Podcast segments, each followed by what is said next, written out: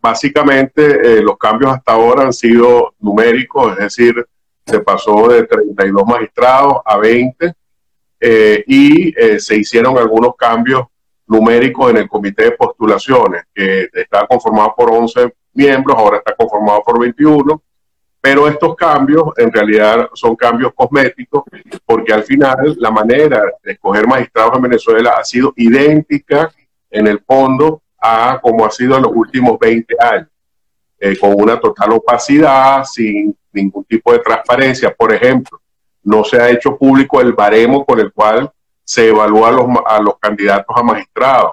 No se eh, permitió, no se supo si, cuál fueron, cuáles fueron los postulados que fueron impugnados, que sabemos que hubo impugnaciones de postulados. Eh, pero más grave que todo eso es que la Constitución señala que el Comité de Postulaciones, eso lo dice el artículo 270 de la Constitución, dice que debe estar conformado por miembros de la sociedad.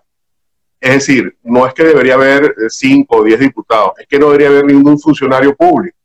Y en realidad está conformado ahora por 11 diputados y 10 personas, eh, eh, de la, la, mayoría de las cuales están vinculadas por el oficialismo. Con lo cual, pues hay un secuestro del comité de postulaciones y más grave que eso es el fraude constitucional que permite que magistrados que ya tienen años ejerciendo ese cargo ahora puedan ser reelectos a pesar de que la propia constitución señala que es un periodo único de 12 años, por lo cual, por ejemplo, si se tiene un magistrado que tiene 6 o 10 años en el cargo, eh, podría entonces ejercer el cargo hasta por 22 años en un fraude grosero a la constitución. Esto no nos avisora que la elección de estos nuevos magistrados, eh, digamos, sea conforme a una justicia diferente a la que ha sido hasta ahora. Em, te pregunto, eh, Ali, porque al final eh, vemos que efectivamente tú lo comentabas, es una especie de, de, maquillaje lo que se está haciendo. Eh, ¿Cuándo crees tú que pudiéramos ver realmente un, verdadero cambio en la justicia en Venezuela? según ayer manifestaban algunas voces disidentes en el país, afirmaban que todo esto era para lavarle la cara a la justicia con miras o eh, de cara a las decisiones que pudiera tomar la Corte Penal Internacional. Eh, eh, hablando de eso, ¿estás de acuerdo con, esta apreciación? Sí, eso, está, eso forma parte de las razones, pero no es la única razón. Recordemos también que en el oficialismo hay muchas facciones y hay muchas tensiones entre grupos de poder. Y eso también juega su, tiene su impronta en la elección de los magistrados, donde cada grupo de poder también quiere tener su representación en el, en el TCJ. Recordemos que el TCJ actual, muchos de sus miembros fueron electos cuando todavía estaba vivo eh, el expresidente Chávez. Eh, de modo que a, la, digamos, a la facción digamos, mayoritaria o la que controla el poder en Venezuela, eh, le interesa también tener control absoluto sobre las personas que están ahí, porque recordemos que del TCJ, por ejemplo, depende que a un alto funcionario se le dé o no un eh, antejuicio de mérito. Eh, con lo cual, eso sería, por ejemplo, un indicativo, ese sí sería un indicativo objetivo de que en Venezuela se investigan las cadenas de mando, por ejemplo, ¿no? Que un ministro sea eh, objeto de una... Entonces, y mientras, lo digo porque esto puede ser una manera de explicarle a la gente cómo las cadenas de mando se investigan. Bueno, si existen ministros o altos funcionarios involucrados o generales o altos oficiales involucrados, pues a través de un antejuicio de mérito. Eh, en Venezuela al día de hoy no hay ningún antejuicio de mérito contra personas que están vinculadas a crímenes de lesa humanidad. Y eso es lo que... Les incluso, disculpa que te interrumpa allí, Ali, Ali, disculpa que te interrumpa allí, y a pesar de que habrían hechos consumados y que están siendo investigados por organismos internacionales no solamente por la ONU, está también siendo investigados por la propia Corte Penal Internacional, pero en Venezuela nada de esto, o por lo menos no da luces de que se esté investigando desde el punto de vista judicial como tal. Es así, el fiscal Tarek William Saab siempre saca unos números que son de cientos de casos, pero cuando uno ve esos casos, siempre los que son investigados son personas de bajo rango, subalterno o autores materiales también de bajo rango, pero eh, nunca son investigados. Por ejemplo, en el caso del capitán Acosta Arevalo, ¿cómo es posible que una persona con múltiples eh, fracturas que no pueda ni siquiera tenerse en pie nadie se dio cuenta. Y cuando digo nadie, incluyo al fiscal, incluyo al juez, fue el abogado el que tuvo que decir, mire, este señor se está muriendo, tienen que atenderlo. Y hasta ese momento nadie hizo nada eh, y lo tuvieron varias horas esperando en silla de ruedas mientras la audiencia se hacía.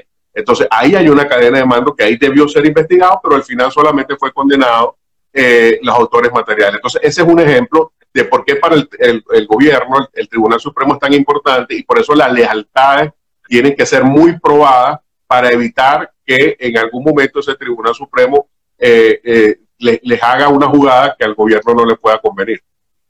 Ahora, Ali, yo te pregunto, esto, estos cambios que se estarían dando en, en, la, en el Poder Judicial en Venezuela, em, que, bueno, lo, dicen muchos, son estos maquillajes, etcétera, pero de esto está al tanto la comunidad internacional, es decir, conoce o sabe muy bien que esto es así, que esto en todo caso es pretender lavarle la cara a esa justicia que no ha actuado como debía haber, como debió haber actuado o como debe actuar como tal la justicia eh, en un país. Esto lo sabe la comunidad internacional porque, eh, a ver, puede haber un cambio, pero efectivamente el, cambio es, no es real. Eso que dices es muy importante porque la crisis venezolana se ha hecho una crisis crónica y eso ha generado en la comunidad internacional que seamos parte, y esto lo digo con tristeza, eh, seamos parte del panorama de crisis crónicas que hay en el mundo. Por ejemplo, ¿quién se acuerda de Haití? Para poner, no, un caso que no, es, que no es para nada lejano, que lo tenemos aquí mismo.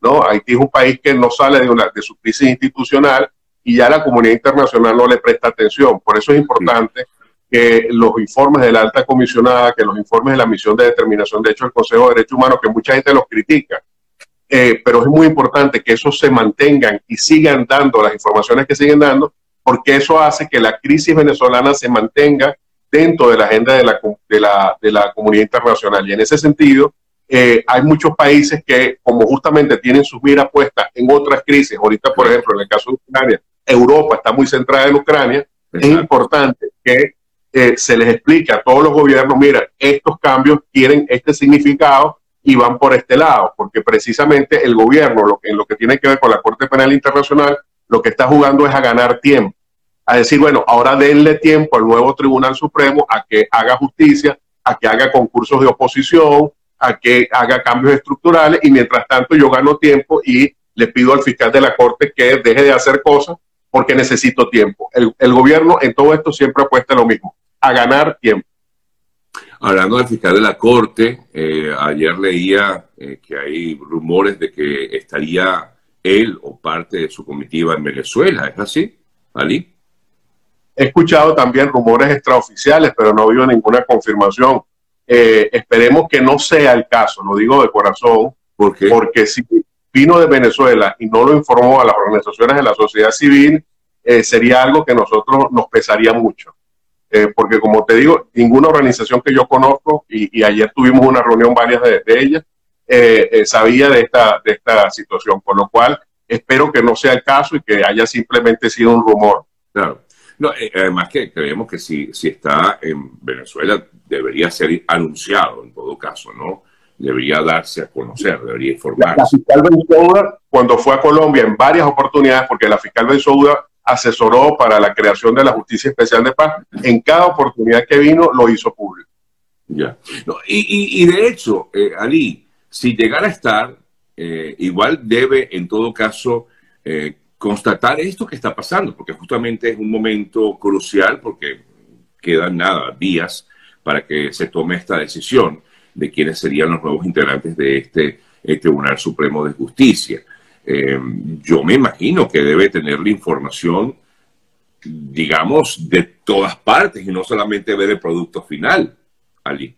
Así es, no, el fiscal sí está muy informado, eh, obviamente, eh, al ser uno de los casos que él lleva y que está conociendo desde que tomó posesión del cargo, obviamente sí. tiene un equipo de trabajo dirigido al caso venezolano, es una persona además muy inteligente que maneja los temas, ah, o sea, trabajó nada más y nada menos que en el conflicto de Siria que no es un conflicto nada fácil, que tiene muchas complejidades. Bueno, obviamente en el caso venezolano, esas complejidades tienen su propia naturaleza y en este sentido, eh, el fiscal no es una persona, digamos, propensa a, a, caer en este tipo de engaños, pero siempre es importante explicarle el detalle y las organizaciones de derechos humanos, por supuesto, estaremos mandando información a la Corte sobre lo que está ocurriendo en el país para mantener, eh, digamos, la información de lo que ocurre aquí al día, eh, incluso cuando eh, tenga que explicarse estos, estos cambios que, como te digo, en muchos casos, pues lamentablemente en la mayoría de los casos, son cosméticos. Para ponerte un ejemplo, se creó una ley que es la ley de la creación de la Comisión para la Reparación y Justicia de las Víctimas.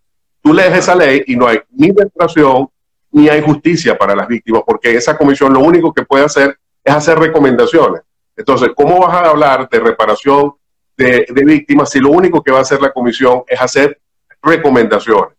Eh, entonces, ahí tienes un caso de una, de, una, de una comisión que se le va a dar un nombre rimbombante, pero que al final, cuando las víctimas digan, bueno, ¿dónde están las condenas de las personas que torturaron, asesinaron o detuvieron a mi familiar? Y le van a decir, no, lo único que vamos a hacer es una recomendación.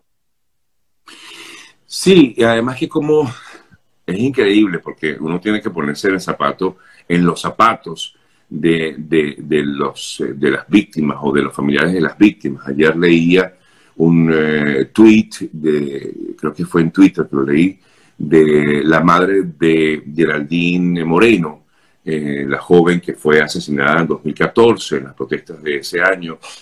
Y yo decía, wow, qué duro, eh, porque para cualquiera de esos padres que perdieron a sus hijos en, esta, en las calles, en las protestas, ¿cómo le dices tú a esa persona que, bueno, una recomendación que hace tal y tal comisión?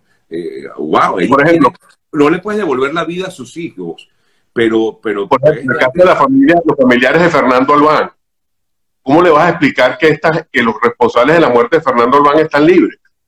que solamente cumplieron un lapso mínimo de prisión y que fueron condenados a dos años apenas de cárcel. Eso es justicia.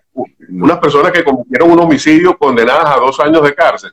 Hay, hay, eh, eh, por eso te digo que eh, estas cosas, defenderlas ante el fiscal de la Corte Penal Internacional no es nada fácil y por eso es que al final el, el fiscal lo único que tiene que pedir son hechos. Hechos. O sea, dígame cuáles son los condenados y en qué circunstancias y a partir de ahí veremos si efectivamente en Venezuela hay justicia o no.